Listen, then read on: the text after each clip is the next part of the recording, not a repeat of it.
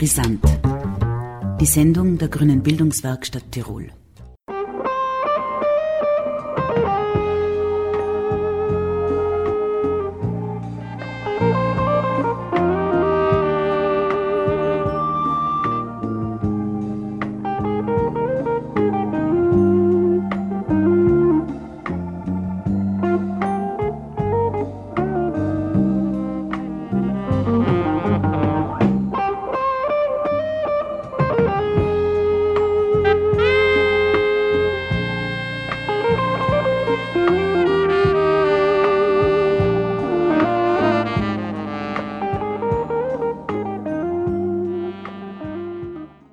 Steuerflucht, Steuerschlupflöcher, Steueroasen, Steuerhinterziehung.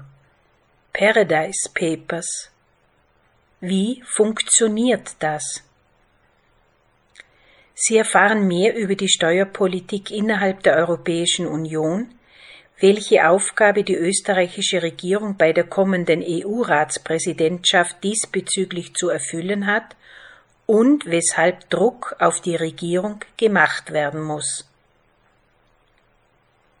Im Café Paternoster in Innsbruck trafen sich am 31. Jänner interessierte junge Menschen zu einer Informations- und Gesprächsrunde mit Michel Raimond.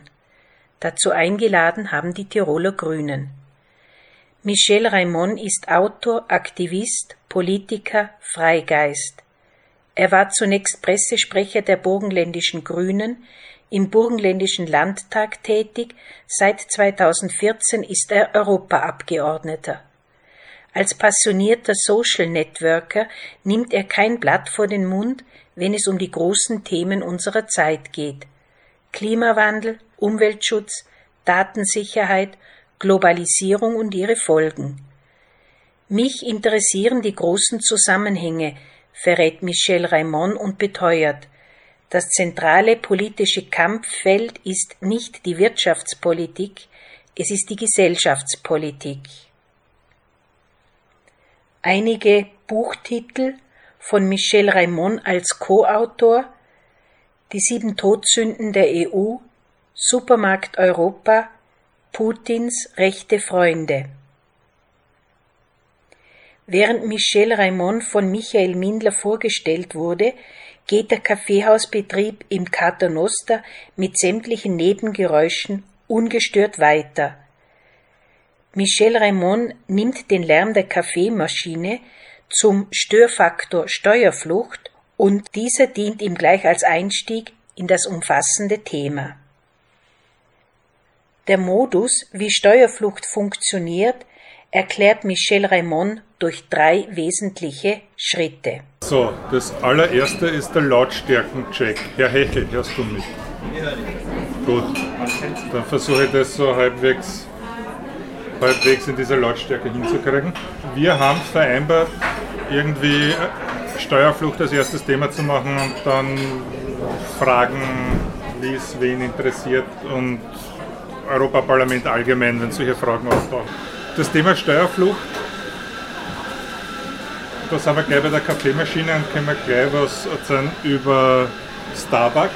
Ist ein Thema, das uns jetzt im Europaparlament seit drei Jahren intensiv beschäftigt und in den nächsten eineinhalb Jahren noch intensiver beschäftigen wird, weil das Europaparlament eine fünfjährige Periode hat. Die Lösungen dessen, das ist wirklich schwierig mit der Kaffeemaschine die Lösungen dessen, was man braucht, um aus diesen, ihr habt die Panama Papers, Luxemburg Leaks und so alles vielleicht als Schlagworte mitbekommen, was aufgetaucht ist an Steuerfluchtpapieren in den letzten Jahren. Wenn wir jetzt seit drei Jahren in Untersuchungsausschüssen sitzen, um diese Dinge aufzuklären und ich jetzt ein bisschen was darüber erzählen möchte, wie das läuft. Wenn wir es in dieser Periode des Europaparlaments abschließen wollen und, und zu Konsequenzen kommen wollen, um diese Schlupflöcher zu schließen, dann muss das de facto am Ende dieses Jahres sein weil die Europawahl ist im Mai 2019, Frühling 2019 wird sich nicht mehr rasend viel tun, vor allem haben wir im März den Brexit und wir gehen davon aus, dass ab Jänner bis März ist Brexit und Wahlkampf und ansonsten inhaltlich einfach nicht mehr wahnsinnig viel durchzukriegen. So, und das bedeutet jetzt aber, die Regierungen wechseln sie ja bei der Koordination der Themen auch. Jedes halbe Jahr hat eine andere Regierung den sogenannten Ratsvorsitz und koordiniert für die 27 oder jetzt noch 28 alle politischen Maßnahmen. Und dieser Ratsvorsitz hat im zweiten Halbjahr 2018 die österreichische Regierung, die Ratspräsidentschaft. Das heißt, wenn wir im Europaparlament zusammen mit der Kommission an einer Lösung zum Schließen der Steuerschlupflöcher arbeiten und wir brauchen eine Mehrheit bei den Regierungen, reden wir nicht mit allen 28, sondern wir reden mit der, die koordiniert und das ist im zweiten Halbjahr 2018 die österreichische. Die österreichische Regierung sitzt mit uns am Tisch und sagt dann, ja, das geht oder nein, das geht nicht, da haben wir keine Mehrheit oder da habe ich Widerstand. Sie sagen aber oft nicht, wo der Widerstand ist und du musst der Regierung, die koordiniert, zum gewissen Grad auch vertrauen, dass sie diese Koordinierungsarbeit sorgfältig machen. Und deswegen ist das ein großes innenpolitisches Thema für uns in Österreich.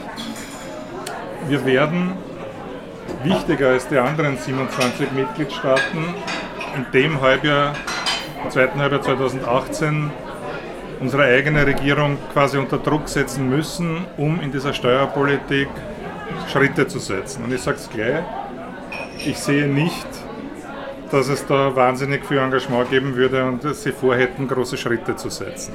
Ja, also wird es einmal zunächst unsere Aufgabe sein, möglichst viel Aufmerksamkeit darauf zu bringen und politischen Druck darauf zu bringen und sich durchaus auch darauf einzustellen, dass das Ganze noch ein längerer Kampf wird. Wir rechnen nicht damit, dass wir am 31. Dezember da sitzen und die Schlupflöcher geschlossen haben. Und deswegen gehen wir das jetzt einmal kurz systematisch durch, um zu erklären, wie dieser Modus funktioniert, unter dem Europa da leidet. Und am Schluss möchte ich darüber reden, warum das funktioniert oder warum das politisch so ist.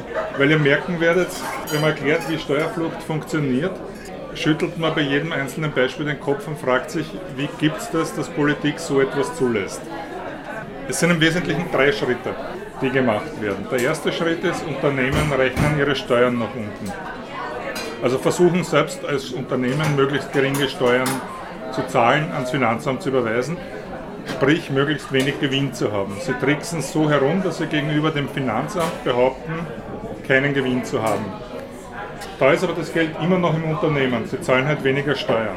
Da kriege ich als Millionär, als Eigentümer eines solchen Unternehmens nichts raus. Deswegen gibt es dann den zweiten Schritt, wo man das Geld aus dem, aus dem Unternehmen rauszieht, auf Schwarzkonten verschiebt, ohne dass es der Staat bemerkt. Und im dritten Schritt ist dann die Frage, es ist zwar schön, wenn ich meine Millionen in Panama irgendwo herumliegen habe, aber es nützt mir nichts, wenn ich österreichischer Steuerhinterzieher oder französischer Steuerhinterzieher bin 100 Millionen in Panama sind 100 Millionen, mit denen du nichts anfangen kannst. Die Frage ist, wie kriegt man diese Kohle wieder zurück in die, in die Europäische Union oder wo immer man sie ausgeben möchte. Und das sind drei unterschiedliche Formen von Steueroasen und Steuermanipulation. Und wenn man die durcheinander bringt, schaut alles wahnsinnig kompliziert aus und unlösbar. Wenn man sie hintereinander aufgliedert, an welchem Schritt was passiert, sieht man eigentlich, wo die Hebel gar nicht so schwer sind. Nehmen wir den ersten Schritt. Wie rechnen die Unternehmen ihre, ihre Steuerleistung nach unten? Das ist im Prinzip ganz simpel. Du zahlst in dem Land, in dem du versteuerst, einen Prozentsatz Gewinnsteuer. Der ist aber von Land zu Land unterschiedlich hoch. Wenn in Österreich unterm Strich mit euren Abrechnungen rund 30% Steuern auf meinen Gewinn zahle und in Irland 11%, da muss ich ja nur schauen, dass mein Gewinn in Irland anfällt und nicht in Österreich anfällt. Die Firma Starbucks macht das zum Beispiel wahnsinnig geschickt, deswegen war ich bei der Kaffeemaschine dort. Die behaupten, sie haben eine spezielle Methode, Kaffee zu rösten. Der schmeckt ganz anders, der Starbucks-Kaffee, weil der ist ganz speziell geröstet und das ist patentiert, wie dieser Kaffee geröstet wird. Und das Patent für diese Methode zu rösten hat eine Firma in Irland. Und jede Starbucks-Filiale in Österreich damit ich den Kaffee so rösten darf, wie die irische Firma das patentiert hat, zahlt eine Lizenzgebühr an die irische Firma. Die Lizenzgebühr macht unterm Strich immer über verschiedene Konstruktionen so viel aus, dass in Österreich kein Gewinn übrig bleibt und die irische Firma macht den Gewinn.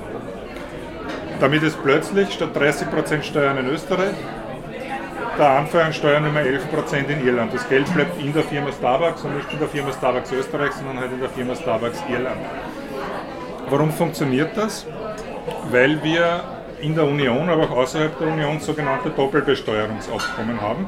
was grundsätzlich eine gute Idee ist. Du sollst als Firma nicht in zwei Ländern Steuern zahlen müssen, sondern nur in dem Land, wo dann tatsächlich dein Gewinn anfällt. Das heißt, beim selben Geschäft nicht zweimal Steuern zahlen müssen. So ist es. Also schließen Österreich und Irland ein Abkommen und sagen, wenn von uns Geld zu dir transferiert wird, dann versteuern wir es nicht, weil das Geld wird ja nach Irland überwiesen und ist bei uns kein Gewinn.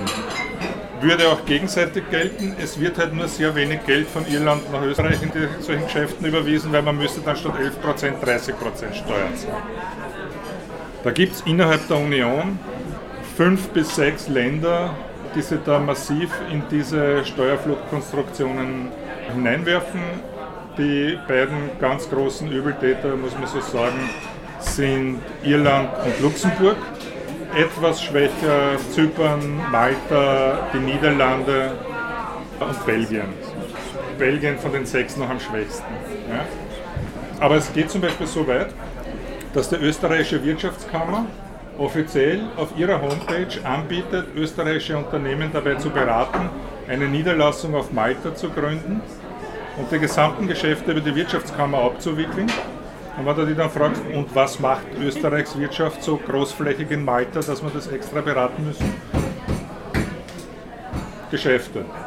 De facto verlegt, sozusagen der große österreichische Baumeister mit Hilfe der Wirtschaftskammer seine Zentrale nach Malta und stellt sich selbst eine Rechnung, um den Profit aus Österreich abzuziehen und nach Malta zu verschaffen. So, jetzt kann man das Ganze kompliziert machen und wird, es wird komplizierter gemacht. Es ist nicht ganz so simpel, wie es jetzt geschildert hat mit eine Firma in Österreich stellt eine Rechnung an eine irische Firma, weil dann kannst du die Frage stellen, was war meine Leistung und ist da tatsächlich eine Geschäftsleistung dahinter, sondern es wird über drei, vier Stationen gegenseitig überwiesen und Leistungen in Rechnung gestellt, Lizenzen, Bearbeitungsgebühren, ausgelagerte Buchhaltung, die man an Malta zahlt. Malta führt aber die ausgelagerte Buchhaltung nicht durch, gibt es an eine Firma in Irland, die führen es auch nicht durch, geben es eine Firma in Rumänien und das Ganze ist ein dichtes Netzwerk und das österreichische Finanzamt kann das alles gar nicht nachkontrollieren in dieser Dichte, sondern scheitert letztlich bei, die erste Überweisung geht nach Irland und muss akzeptieren, dass dieses Geld aus Österreich weg ist und nicht mehr in Österreich versteuert wird durch das Doppelbesteuerungsabkommen. Das ist der erste Schritt. Was kann man machen? Ganz klar, entweder man könnte Doppelbesteuerungsabkommen grundsätzlich kündigen und einfach sagen, wurscht, du produzierst, du machst bei uns Profit, also wirst du bei uns besteuert. Und wenn du das wegverschiebst, dann schauen wir uns jede einzelne Wegverschiebung an, ob die gerechtfertigt ist, zum Beispiel. Oder man macht innerhalb der Union massiven Druck auf die Länder, die diese Praxis machen. Man muss es schlicht und einfach so sagen, Irland und Luxemburg erbringen keine Leistung für diese Großkonzerne, außer die Steuern runterzurechnen und nehmen ein Drittel der Steuern, die Österreich einnehmen würde, für nichts und freuen sich darüber, dass sie ein Drittel der Steuern kriegen. Irland und Luxemburg sorgen die anderen 28, anderen 26 und wenn du jetzt die vier wegnimmst, dann halt die anderen 22 brutal aus. Das kann man anders nicht sagen. Geht auch so weit, dass, dass es Wissenschaftler, nicht politische Aktivisten, Wissenschaftler, Ökonomen gibt, die sagen, du kannst, ist, das Geschäft ist für Luxemburg so gut, weil sie keine Leistungen erbringen und so viele Milliarden verdienen, du wirst mit ihnen nie darüber verhandeln können, dass sie das ändern, weil du kannst ihnen nichts bieten, was mehr Geld bringen würde als das, du kannst sie in Wahrheit nur aus der Union ausschließen. Sagen Ökonomen und keine, also wirklich keine Linken. Ja, die einfach sagen, das ist marktverzerrend und müsste geahndet werden mit einem Ausschluss Luxemburgs de facto, wenn sie nicht parieren was wollen wir haben? An Lösungsansätzen und da gehe ich jetzt nicht ins Detail. Ja. Wir setzen uns dafür ein und was im, im, im Herbst 2018 kommen soll, ist eine gemeinsame, furchtbares Wort, gemeinsame konsolidierte Körperschaftssteuerbemessungsgrundlage. Falls das im Herbst öfter hört, hast nicht mehr als gemeinsam alle 28 konsolidiert. Alle 28 haben sich geeinigt auf die Körperschaftssteuerbemessungsgrundlage quasi wie berechnet Österreich seine Steuern von einem Konzern und wie berechnet Irland seine Steuern von einem Konzern und wie berechnen die Niederlande die Steuern bei einem Konzern, so einmal auf einer gleichen Basis stehen. Damit du mit den unterschiedlichen Abrechnungen, was darfst du außernehmen aus der Buchhaltung, nicht tricksen kannst mit vier Hin- und Herüberweisungen. Nicht einmal das gibt Das soll es einmal geben bis Ende des Jahres und dann natürlich einen Mindeststeuersatz, den alle einheben, den wir haben wollen. So. Wie gesagt, massiver Widerstand natürlich der Länder, die bis jetzt davon profitieren, die anderen abzuzocken. Es sind übrigens nicht zufällig, wenn man sich das anschaut, mit Ausnahme der Niederlande, relativ kleine Länder am Rand, an der Peripherie der Europäischen Union, die sowas machen. Die gerade Malta und Zypern mit wenig Infrastruktur, Irland etwa mit relativ wenig Infrastruktur auskommen, während Länder mit einer großen Infrastruktur diese Maßnahmen kaum leisten können. Und bei Luxemburg ist es halt mit, mit Deutschland und Frankreich in der Mitte drin sozusagen der, der Faktor, den sie haben, den sie benutzen können. So, jetzt haben wir das, diesen Schritt gemacht. Damit hätte aber ein Unternehmen, stellen wir uns vor, ich habe eine, eine große österreichische Baufirma mit 1000 Mitarbeitern und verlagere jetzt mein ganzes Geld auf die von der Wirtschaftskammer, mit Unterstützung der Wirtschaftskammer in Malta geschaffene Tochterfirma und zahle relativ wenig Steuern an den maltesischen Staat. Dann habe ich in Malta eine Firma, die wahnsinnig viel Profit gemacht hat und die sitzt in Malta. Wenn ich jetzt als österreichischer Staatsbürger hergehe und sage, ich bin der Eigentümer dieser Firma, ich entnehme eine Million, dann sagt der österreichische Staat, aha, Einnahmen, das ist jetzt dann nicht mehr die Firma, sondern das bist du als Privatperson quasi dein Gehalt, denn du zahlst Einkommensteuer. Jetzt hast du mühsam diese Firma in Malta errichtet, kannst du das Geld nicht entnehmen, weil in dem Moment, wo du es entnimmst und nach Österreich bringst, zahlst du Einkommensteuer. Also muss dieses Geld verschwinden. Und das ist die zweite Ebene. Da kommen dann Panama, Macau, Hongkong, die britischen Kanalinseln, die kleinen Inseln im Ärmelkanal und so weiter zur Geltung. Das ist eine andere Form von Steueroase als das, was wir bis jetzt besprochen haben. Was die nämlich machen, abgesehen davon, dass sie einen relativ geringen Steuersatz haben beim Entnehmen, ist noch was viel Geschickteres. Sie erlauben anonyme Firmen. Es funktioniert meistens so, dass die Firma dem gehört, der auf Papier den Eigentumsschein hat. Und es wird nirgendwo notiert, wem diese Firma gehört. Das heißt, du gründest in Panama eine Firma, kriegst ein Zertifikat, da steht drauf, der Besitzer dieses Zertifikats ist Eigentümer der Firma Raimond Bau Consulting, aber du würdest das nicht nach dir benennen. Ja? Also XY Bau Consulting. Wenn du den Zettel verlierst und jemand anders hat den, ist die Firma weg, dann gehört die Firma dem. Ja? Aber das Schöne ist, das ist vollkommen anonym. Die Firmen werden betrieben von drei bis fünf Geschäftsführern. Die können von der Person, die diesen Zettel hat, berufen und abberufen werden. Und zwar physisch in einer Sitzung, wo die Person mit diesem Zettel hinkommt oder nicht hinkommt. Und das wird alles über große Kanzleien wie Mossack Fonseca, die, die bei den Panama Leaks aufgeflogen sind, wo die Daten kommen sind, organisiert. Also du musst gar nichts tun. Du bist der österreichische Steuerhinterzieher mit einer Tochterfirma in Malta und lässt dir von einer Anwaltskanzlei in Panama eine Firma gründen. Die Firma kriegt fünf Geschäftsführer und ein Gründungszertifikat, das geht innerhalb von 24 Stunden, ist dieses Zertifikat ausgestellt und du hast noch einmal keinen Euro ausgegeben oder, oder dorthin überwiesen und dann musst du nichts anderes machen, als dass diese Firma Eigentümer deiner Anteile auf Malta wird. Die Firma besitzt letztlich in der Gesamtkonstruktion, aber das geht auch, besitzt die Firma auf Malta und die Firma auf Malta, die bis jetzt billigen Gewinn gemacht hat, wenn dort der Eigentümer entnimmt, übernimmst nicht du als Österreicher, sondern es entnimmt die Firma in Panama. Die nimmt eine Million aus Malta raus, sitzt in Panama, in Panama sitzen fünf Geschäftsführer, die sind Geschäftsführer von 500 Firmen, die kennen diese Firma gar nicht. Ja. Die unterschreiben nur in der Anwaltskanzlei, dass sie jetzt Geschäftsführer dieser Firma sind. Unterschreiben dann, wenn du als Kunde sagst, entnimm bitte eine, eine Million aus aus Malta, entnehmen die eine Million aus Malta und dann sagst du, überweist das bitte ans Konto in der Schweiz. Die überweisen an Schweiz. Das Finanzamt in Panama interessiert sich nicht dafür. Wenn Österreich sagt, wir haben den Verdacht, es ist ein Steuerhinterzieher, wir fragen das Finanzamt in Panama, ob der in Panama verdient, sagt die Behörde in Panama, leider, wir können das nicht überprüfen. Das ist eine Firma, die hat fünf Geschäftsführer, die können Sie fragen, den Eigentümer können wir nicht feststellen.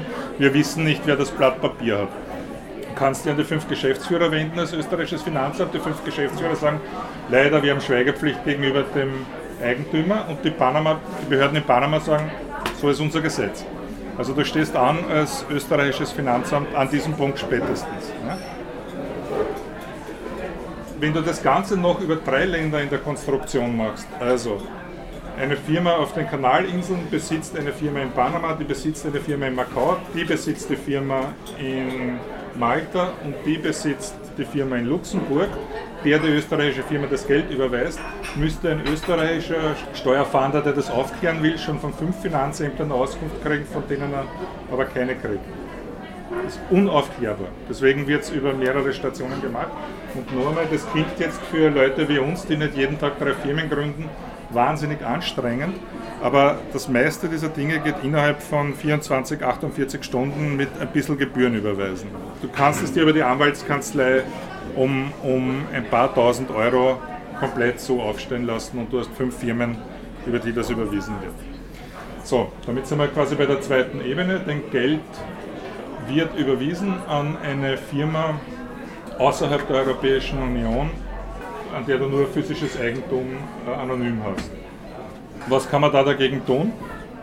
Grundsätzlich wenig. Du kannst als starker Handelspartner allerdings Druck in anderen Bereichen machen und das ist das, was die Experten empfehlen und was ich auch politisch tun würde. Panama verdient relativ viel Geld damit. Andererseits, so viel ist es auch wieder nicht, wenn man sich überlegt, dass sie ja nur die, die Provisionen mitschneiden und ja nicht tatsächlich diese Milliarden verdienen. Ja? Verdienen halt ein paar Anwaltskanzleien, die Steuern zahlen für Panama. Das ist schon Geld für ein solches Land, aber im Vergleich zu dem, was die Gesamtbevölkerung im Agrarbereich, im Handel und so weiter einnehmen könnte, ist es nichts. Hongkong detto. Ja? Die Finanzindustrie, die Steuerhinterziehungsindustrie in Hongkong ist stark, aber ist nicht die stärkste Industrie dort. Und du als Europäische Union sagst, wenn ihr solche Praktiken weiter zulasst, gibt es eben keinen Freihandel mit der Europäischen Union oder es gibt 50% Strafzoll dann müssen diese Länder die Entscheidung treffen, wollen sie weiterhin solche Praktiken zulassen oder wollen sie auf den Export in die Europäische Union verzichten. Wir haben uns die, die Liste der potenziellen Länder angeschaut. Die Türkei ist zum Beispiel ein Fall. Die Türkei ist eine der Stationen bei weitem nicht so extrem wie Panama, aber auch die Türkei ist ein Schlupfloch. Das ist aus meiner Sicht das, was du am leichtesten schließen könntest, mit sozusagen politischem Druck auf ihr, seid in einer Zollunion mit der Europäischen Union. Wenn ihr diese Praktiken zulasst, gibt es keine Zollunion. Ja? Da gibt es keinerlei politischen Willen, keinerlei politischen Druck. De facto. So. Damit haben wir den zweiten Schritt. Jetzt kommt der dritte. Du hast dein Geld in Panama. Das nützt dir auch noch nicht rasend viel, wenn du in Innsbruck bist und dir in Innsbruck eine Dachgeschosswohnung kaufen möchtest und die auch bewohnen möchtest musst du das Geld irgendwie aus Panama wieder nach Europa bringen. So, und jetzt ist die Frage, wie kommst du mit der Kohle quasi nach Innsbruck und kaufst dir hier die Eigentumswohnung und kannst sie bewohnen? Du brauchst eine Möglichkeit, dein Geld in die Europäische Union oder in eine Zollunion, eine Finanzunion mit Österreich zu bringen oder mit den anderen EU-Staaten. Und da gibt es zwei Länder, die besonders anfällig sind, und das sind die Schweiz und Liechtenstein. Schweizer Bankgeheimnis kommt hier zum Tragen. Du hast in der Schweiz dein Papier aus Panama liegen, im Safe. Das bestätigt, dass du in Panama diese Firma besitzt. Und ein Konto, ein Nummernkonto, über das die Schweiz keine Auskunft gibt den österreichischen Behörden. Und lass dir den Gewinn, den du in Panama aus der Firma entnimmst, auf Schweizer Nummernkonto überweisen und kaufst aus der Schweiz die Wohnung hier, die nicht offiziell dir gehört, sondern über ein Schweizer Nummernkonto betrieben wird. In dem Moment, wo du das Geld als Österreicher hier nimmst, zahlst du die Einkommensteuer wieder. Das darf ja nie passieren. Aber das ist sozusagen dann der Weg, das Eigentum liegt in der Schweiz, spezifiziert in der, in der Schweiz und der Österreicher wird nie draufkommen, du bewohnst die Wohnung und zahlst zum Beispiel offiziell sogar noch Miete und die geht nur von deinem Vermögen runter. Also du zahlst noch Miete an dich selbst, aber die Wohnung gehört dir, nur der österreichische Staat wird es niemals erfahren, solange das Schweizer Bankgeheimnis hält. Oder wenn du dir keine Wohnung kaufen möchtest und da wird's dann, da beginnt sich dann das Ganze sozusagen weiterzudrehen, wenn du dir keine Wohnung kaufen möchtest, sondern du möchtest das Geld wieder investieren, dann kaufst du dir Aktien und legst diese Aktien in der Schweiz in den Safe kommt dann der österreichische Staat auch nicht drauf. Und da wird es dann sozusagen pervers, wenn die Investoren, oder um einmal die Dimension zu sagen, das muss man jetzt mal so einschätzen, wie viel Geld das ist. Nachdem das alles jetzt, wie wir gesagt gesehen haben, über viele Stationen geheim geht, ist es ja wahnsinnig schwer abzuschätzen, wie viel Geld in der Schweiz, in Liechtenstein etc. herumliegt, weil man es ja nicht nachfragen kann. Und jetzt gibt es von, von, einem, von einem Wissenschaftler eine, wie ich finde, ist die seriöseste Methode, die ich kenne. Es gibt die, er die niedrigste Zahl, die ich kenne. Also ist insofern die unspektakulärste Schätzung. Der schaut sich nämlich an, wie weit international das Volumen an Eigentum an den Börsen ist und wie weit international der gemeldete Besitz an den Börsen ist. Also es gibt in Großbritannien, ich sage jetzt eine Hausnummer, Aktien im Wert von 7 Milliarden Pfund, aber es gibt nur 6,5 Milliarden gemeldetes Eigentum. Also müssen irgendwo 500 Millionen an Aktien in einem Safe liegen. Und das kannst du anschauen. Da kannst du ja weltweit das Eigentum, sozusagen das Vermögen, das an Aktienbesitz existiert, anschauen. Und du kannst dir anschauen, was wurde den Finanzämtern gemeldet an Aktienbesitz. Und da gibt es eine Lücke. Und die Lücke muss Schwarzgeld sein. Und die Lücke, du weißt nur blöderweise nicht, wer es nicht gemeldet hat. Ja? Aber die Lücke sind 4.800 Milliarden Euro weltweit die fehlen. Die besitzt jemand an Aktien und hat niemand gemeldet. 4.800 Milliarden. Und jetzt geht er her und sagt, bei großen Vermögen ist es im Schnitt international üblich, 80% in Aktien anzulegen und 20% in Immobilien und anderes. Wenn mit Schwarzgeld genauso umgegangen wird wie mit Aktien, dann bedeuten 4.800 Milliarden in Aktien, dass wir noch einmal 1.000 Milliarden in Immobilien oder sonst was Daumen mal die stecken haben, kommen wir auf 5.800 Milliarden derzeit hinterzogenem Schwarzgeld in Steueroasen. Das ist aber die niedrigste Schätzung, die ich kenne. Alle anderen gehen höher, teilweise dreimal, viermal so hoch. Die Schätzung wäre zum Beispiel dann falsch, wenn mit Schwarzgeld nicht 80% Aktien gekauft wird. Wenn es nur 50% sind, geht der Immobilienbesitz durch die Decke. Das würde ich aus dem Bauch außer fast vermuten, dass sehr viele Leute sich dann Immobilien zu Hause so kaufen, dass, der, dass es höher ist. Aber wie gesagt, lasst, lasst es uns möglichst niedrig rechnen, dann kommen wir auf diesen Betrag. Das heute für maximal seriös. Und jetzt entsteht ja wirklich diese sozusagen, finde ich, Perversion im Zirkelschluss. Die Unternehmen, die im ersten Schritt sagen, aber wir müssen nach Irland gehen, weil wir sind ja unseren Aktionären verpflichtet, so viel Profit wie möglich zu machen. Wir haben den Druck der Börsen, haben selbst in diesen Aktionären 4.800 Milliarden Schwarzgeld sitzen, die dort investiert haben, mit denen sie dann begründen, dass sie Steuern verschieben. Also du hast einen kompletten Zirkelschluss mit Druck drauf, dass immer mehr Schwarzgeld produziert wird und aus diesem Ding rausgezogen wird. Warum machen wir da nichts? Die Schweiz wehrt sich na no na, genauso wie Panama und alle anderen mit Händen und Füßen dagegen, gegenüber den Finanzämtern der Europäischen Union Auskunft zu geben. Die Europäische Union macht nicht genug Druck auf die Schweiz, um zu sagen, wenn ihr mit uns Handel treiben wollt, darf halt nicht unser Schwarzgeld hinterziehen. Ja, das wäre grundsätzlich möglich. Die Schweiz wäre abhängig davon, eingekreist von der Europäischen Union, mit uns Handel zu treiben. Politischer Druck würde die Schweiz wahrscheinlich innerhalb von drei Monaten dazu bringen, nachzugeben, wenn der Druck glaubwürdig und groß genug ist. Gibt es aber nicht von der europäischen Regierung. Und nicht nur gibt es nicht, es ist noch viel schlimmer. Am Beispiel von Liechtenstein. Jetzt kannst du nur sagen, gut, die Schweiz, relativ großer Staat kann man sich nicht so damit anlegen, freundschaftliche Beziehungen. Aber Liechtenstein ist ja jetzt wirklich für die Europäische Union keine Herausforderung, sollte man annehmen. Ja? Liechtenstein hat eine relativ ähnliche Gesetzgebung und die Europäische Union musste im Zuge dieser ganzen Panama Papers, Luxemburg Papers und so weiter ja irgendetwas vorweisen. Und wir haben es auch im Europaparlament geschafft, die Regierungen dazu zu bringen, die Kommission dazu zu bringen, auf Liechtenstein so viel Druck auszuüben, dass Liechtenstein die Eigentümer von Stiftungen an die Finanzämter der Europäischen Union meldet, ab 2018. Eigentümer von Stiftungen werden ab 2018 bekannt gegeben. Das ist ein Vertrag, den hat Liechtenstein mit der Union unterzeichnet. Es gibt ein einziges Land, das nachdem dieser Vertrag unterschrieben wurde, an Liechtenstein mitgeteilt hat, dass wir auf die Erfüllung des Vertrages verzichten. Ich sage wir. Der österreichische Finanzminister hat Liechtenstein mitgeteilt, schriftlich, dass Österreich darauf verzichtet, die Eigentümer von, österreichische Eigentümer von Stiftungen in Liechtenstein benannt zu bekommen. Schelling. Vorige Regierung, nicht diese Regierung. Ja? Es gibt den Brief, der war, ist durchgesickert, es gibt den Brief von Schelling, wir wollen eure Daten nicht.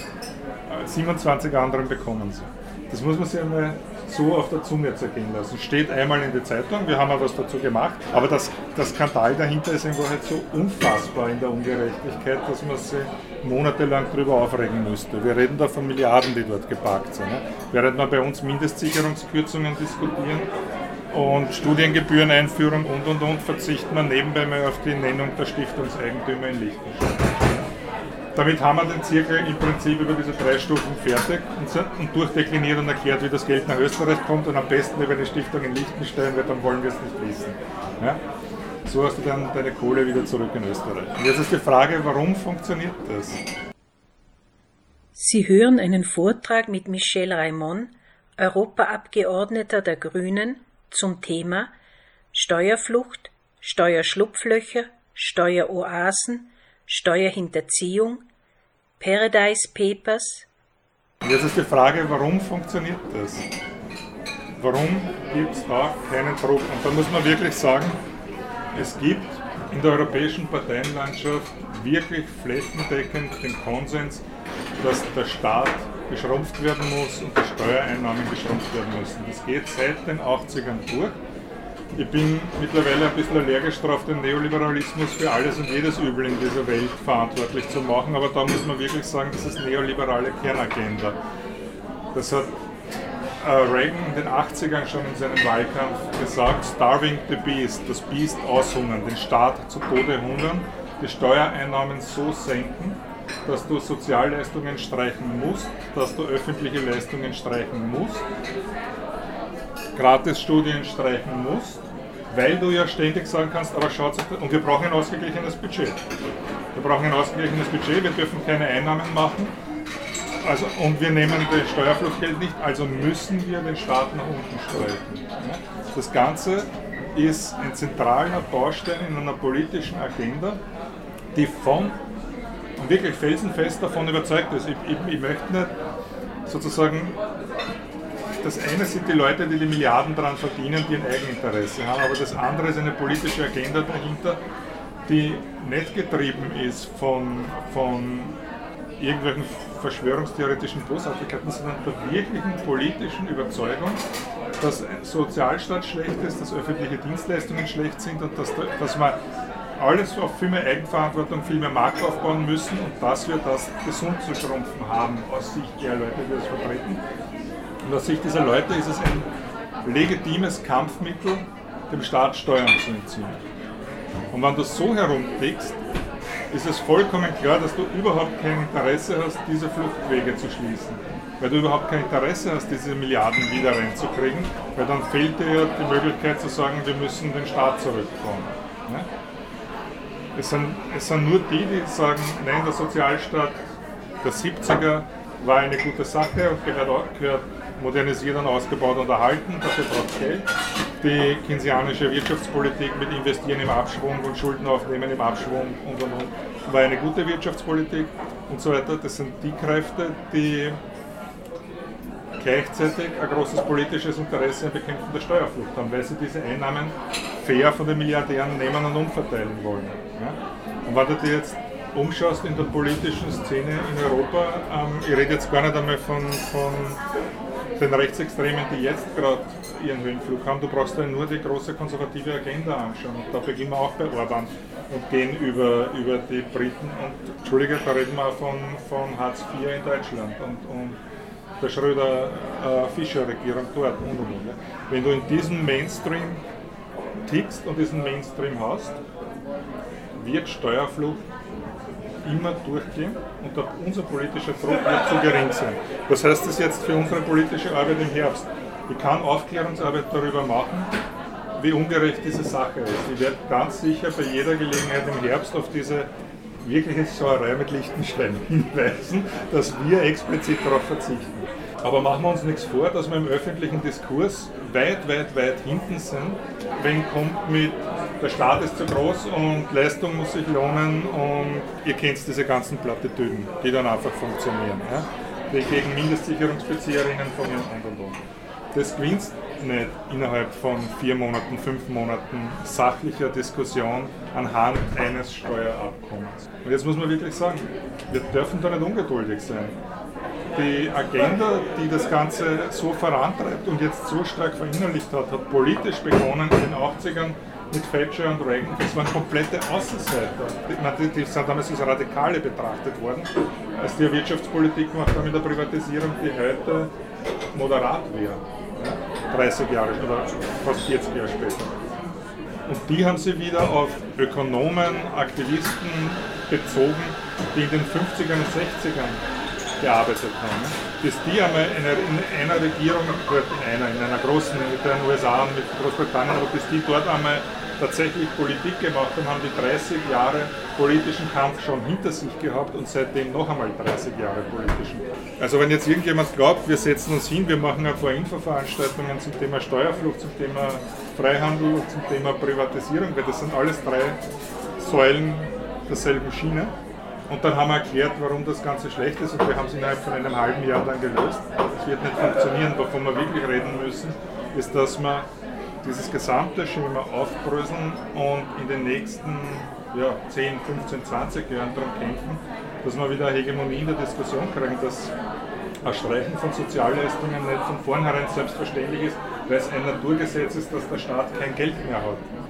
Und deswegen glaube ich, dass solche, solche Aufklärungsarbeiten wahnsinnig wichtig sind. Ich, wenn wir denselben Weg gehen wie wie ihn die Neoliberalen quasi gehabt haben, dann, dann ist es darum gegangen, zuerst einmal einige Regierungen zu kriegen, die eine solche Politik umsetzen können. Das wird für mich bedeuten, dass wir in zwei, drei, vier Ländern der Europäischen Union irgendwann einmal mit diesem neoliberalen Konsens brechen werden müssen und ich hätte halt gern, dass das irgendwann einmal nach dieser schwarz-blauen Regierung vielleicht in Österreich einig ist die die ersten Schritte macht, aber das wird aus meiner Sicht auch bedeuten, dass es dann mutige Schritte sein müssen. Jetzt haben wir die Regierung und können uns nicht mit den 27 anderen anlegen, kannst nicht spüren, weil dann kannst du nur dasselbe Schema weitermachen. Da sind uns die, die, die, Rechten und die Konservativen weit voraus. Wenn ich mir anschaue, wie, wie sich ein Orban hinstellt und sich mit der gesamten Europäischen Union anlegt und wie progressive Regierungen ständig auf Kompromiss aus sind und nein und wir müssen da zusammen und Stabilitätspakt, naja, wir können ja nicht alleine alles blockieren. Sicher können wir alleine alles blockieren, man kann auch alleine alles blockieren. Ja? Werden wir solche Schritte ansteuern müssen? Und die Frage ist, ist Österreich quasi einer der, der Bausteine in den nächsten 10, 15 Jahren, wo wir da beginnen können, aber nicht so ein anderes Land. So, das war jetzt wahnsinnig lang, aber mir war das ein Bedürfnis.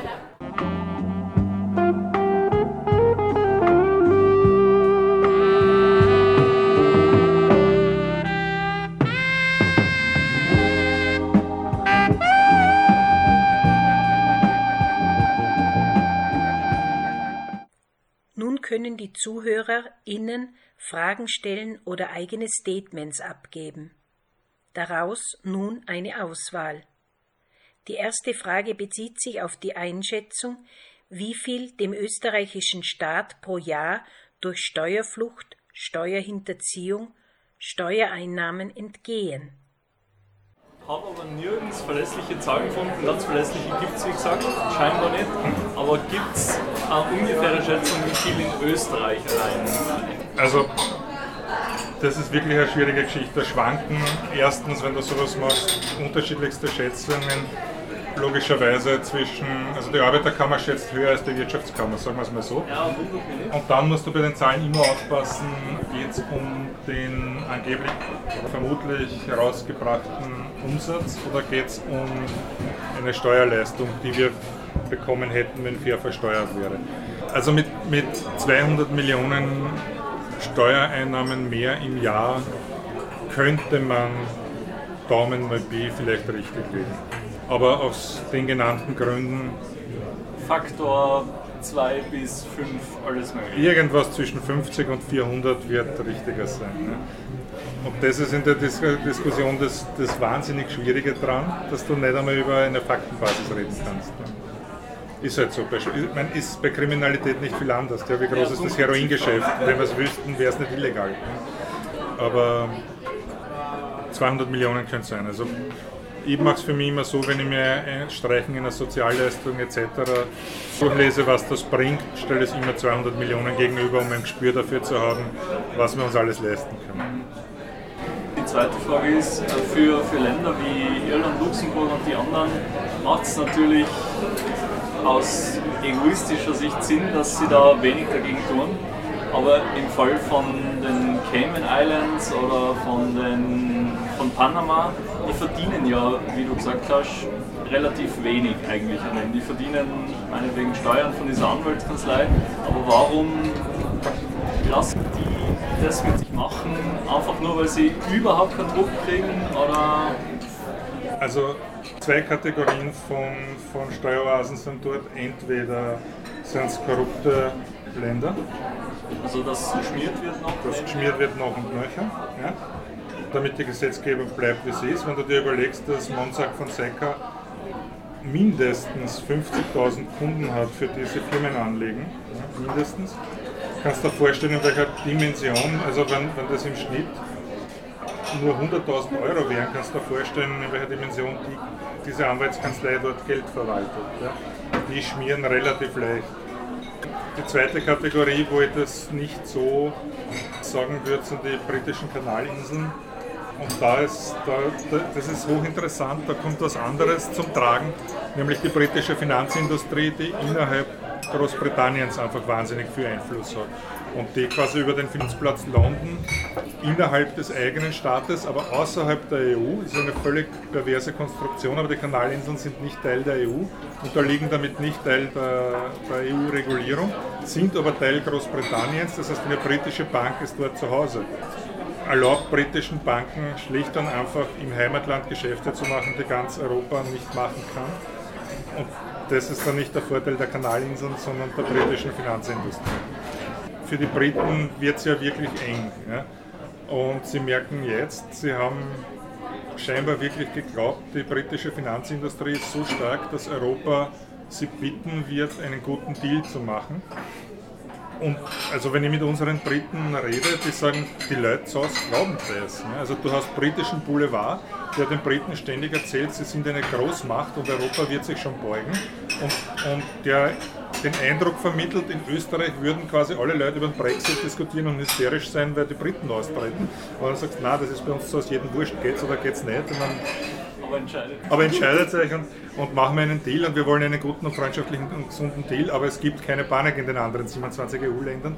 Scheint das nicht so anzukommen in der politischen Debatte. Also, ich meine, wir erleben es bei uns manchmal, was, wenn du in Österreich glaubst, dass Skifahren ein Weltsport ist, dann ist das quasi eine ähnliche Wahrnehmung. Ja? Und jetzt gibt es halt Stimmen, die sagen, am Schluss werden die Briten die Reißleine ziehen und werden kapieren, dass sie nichts bekommen, dass es eine völlige Katastrophe wird und werden bleiben wollen. Ich sage mal, so 20% Chance gebe ich der Entwicklung wirklich, aber erst ganz am Schluss. Wir haben zum Beispiel vorige Woche ist eine Studie veröffentlicht worden, wie viele Verträge zwischen den Briten und den 27 Staaten ungültig werden und neu verhandelt werden müssten. Das sind 4.800 Verträge am 29. März 2019. 4.800 Verträge wandern am 29. März in den Müll. Wie wirst du verhandeln bis dorthin?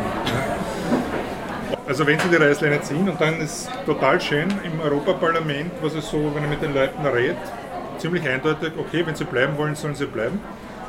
Aber der Britenrabatt ist weg und die Kanalinseln kriegen die Steueroase nicht mehr. Also das ist ziemlich eindeutig.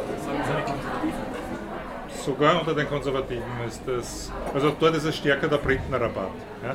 Den empfinden ja logischerweise alle anderen als ungerecht und sagen dann, wie soll ich das zu Hause verkaufen, dass ich den Briten erlaube zu bleiben und sie zahlen netto weniger dazu. Ja. Stimmungsmäßig merke ich, Britenrabatt und Kanalinseln sind da das Thema.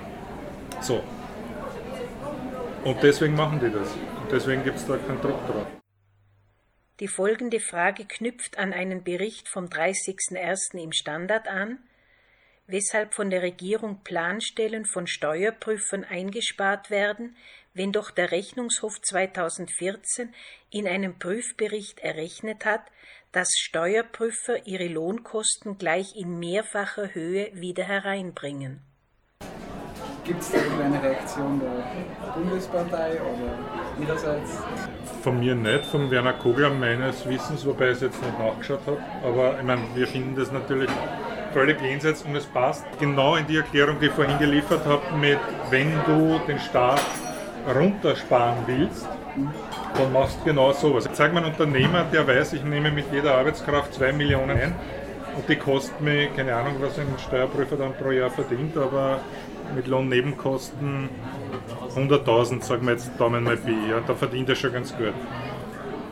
So viel kann ich gar nicht einstellen. Also so viel werde ich nicht finden, wie ich einstellen wollen würde. Ja? Also wenn du die Entscheidung triffst, das im Gegenteil zu machen, dann nur, weil du die Steuereinnahmen tatsächlich nicht willst. Ja? Und das ergibt eben nur aus einer, aus einer totalen Sozialstaatsfeindlichkeit heraus Sinn. Aber es ist zum Beispiel faszinierend, in den 50ern hat Monaco die Sache, die Liechtenstein mit, mit der Union macht, mit den Franzosen probiert. Ja?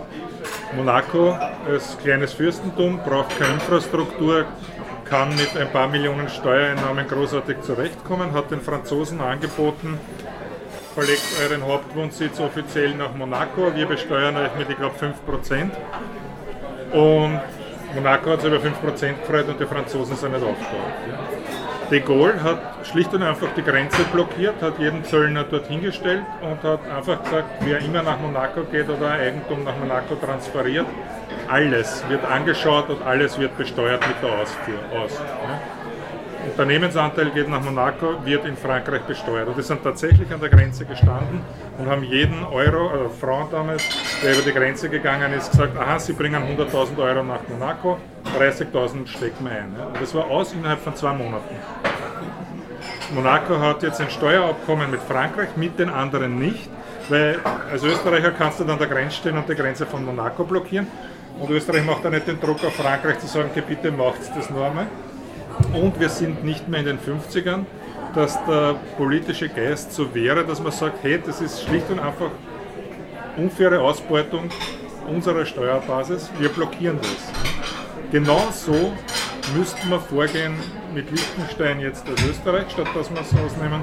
Und genauso müssten wir in Wahrheit als Union vorgehen mit Luxemburg. Und, Lux und mir geht es nicht darum, Luxemburg zu bestrafen. Mir geht es darum, den Druck so hoch zu machen, dass Luxemburg diesen Egoismus abtrat. Die sollen sich nur so fair verhalten wie alle anderen. Ja? Ich habe kein Problem sonst mit Luxemburg. Aber wir haben einen Kommissionspräsidenten, der war, der, der war der Regierungschef in Luxemburg, als die die Gesetze nur einmal so umgebaut haben. Was wüssten mit einer Kommission, die von Juncker geleitet wird? Und wir machen im Europaparlament den LuxLeaks Untersuchungsausschuss und haben die ganze Misere, die Juncker eingeführt hat. Also solange du den politischen Mainstream so hast, deswegen haben ja wir Juncker nicht gewählt am Anfang der Periode. Ja. Wir waren ja fassungslos, als der von den Konservativen vorgeschlagen worden ist. Ja. Ein, ein, ein Steueroasen-Chef als Kommissionspräsident. Aber die Konservativen haben nicht verstanden, was uns daran stört. Also wie kommt ein ganz normaler österreichischer Wirt, und ich gehe jetzt davon aus, dass der Betreiber von dem Lokal keine Niederlassung auf Malta hat, wie kommt er dazu, dass er jeden Euro, den er verdient, normal versteuert und jeden Kaffee, den er da macht, normal versteuert und keine Lizenzabrechnung nach Irland macht und die dann nach Malta schiebt und dann aber den Wettbewerb mit dem Starbucks haben muss. Wie kommt der dazu? Ich habe noch keinen Wirten gefunden, der gesagt hat, aber ich bin Unternehmer, ich finde, das ist freies Unternehmertum, ich finde, das soll sein. Noch keinen. Kein Wirt hat jemals gesagt, ja, ich finde das super, dass Starbucks das darf. Ich habe noch niemanden getroffen. Ich habe noch keine Buchhandlung getroffen, die zu mir gesagt hat, ja, es ist großartig, dass Amazon das alles irgendwo versteuert und ich in Österreich. Ja? Das, das, was wir uns überhaupt nicht aufs Auge drucken lassen dürfen, ist, dass der Kampf gegen diese Steuerflucht irgendwie wirtschaftsfeindlich oder unternehmerfeindlich wäre. Und ich würde genau im Gegenteil draufsetzen und sagen, es gibt keine wirtschaftsfreundlichere und unternehmerfreundlichere Politik, als diese Steuerflucht zu bekämpfen, wenn du von normalen kleinen österreichischen Betrieben sprichst. Ja? Und dann muss die Wirtschaftskammer wirklich attackieren dafür, dass sie nur die Fluchthilfe nach Malta leisten. Das ist unerträglich, finde ich. Und zwar gegenüber allen anderen Mitgliedern der Wirtschaftskammer, die das nicht in Anspruch nehmen. Ja? Die Großen kriegen noch zusätzlich einen Wettbewerbsvorteil. Die kriegen einen Wettbewerbsvorteil fighten müssen um jeden einzelnen Euro, so, weil okay. sie halt effektiv 30% Steuern zahlen genau. und Amazon zahlt äh, 5%.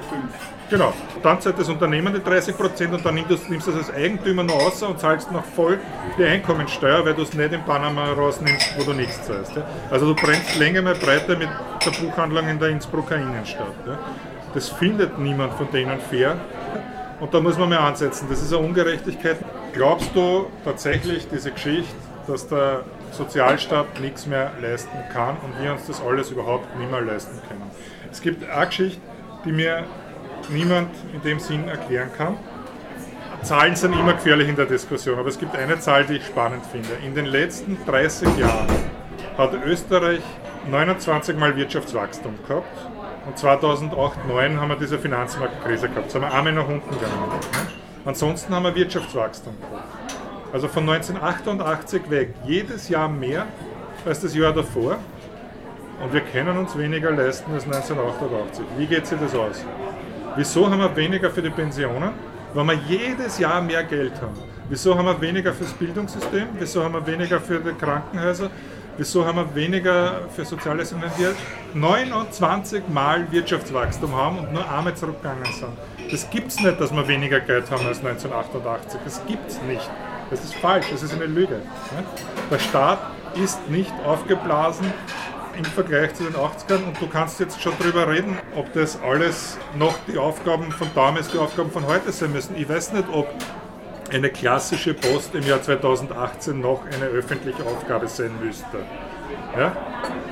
So wie es in der Bedeutung in den 50ern war. Dann andererseits wieder gibt es gewisse Dinge mit dem Zustellen von Behördenbriefen und und und, wo das ist eine öffentliche Aufgabe. Aber die Post hat in den 50ern, 60ern eine Aufgabe gehabt, Arbeitslosigkeit auch abzusagen, und zwar bewusst. Da ist bewusst Personalpolitik im ländlichen Raum gemacht worden klar, dann haben sie irgendwann einmal gesagt, komisch, bei den Postlern kommen immer wieder die Leute unter. Ja, jetzt streichen wir ihnen die Mindestsicherung und keiner kommt mehr unter. Ja. Ich finde, auf der Ebene musst du die Diskussion führen.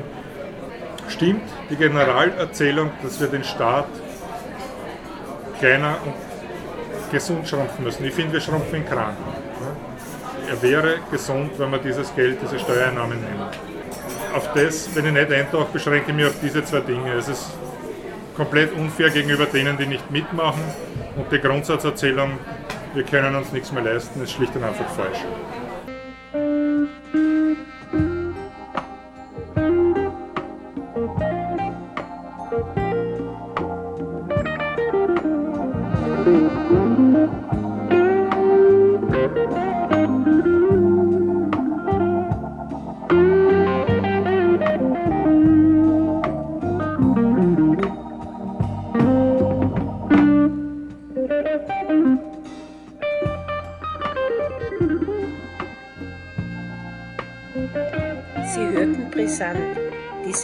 Grünen Bildungswerkstatt Tirol. Die Musik stammt von Santana und Gatto Barbieri, Titel Europa. Ausschnitte von einem Live-Konzert aus dem Jahre 1977. Sendungsgestaltung Leonie Drechsel.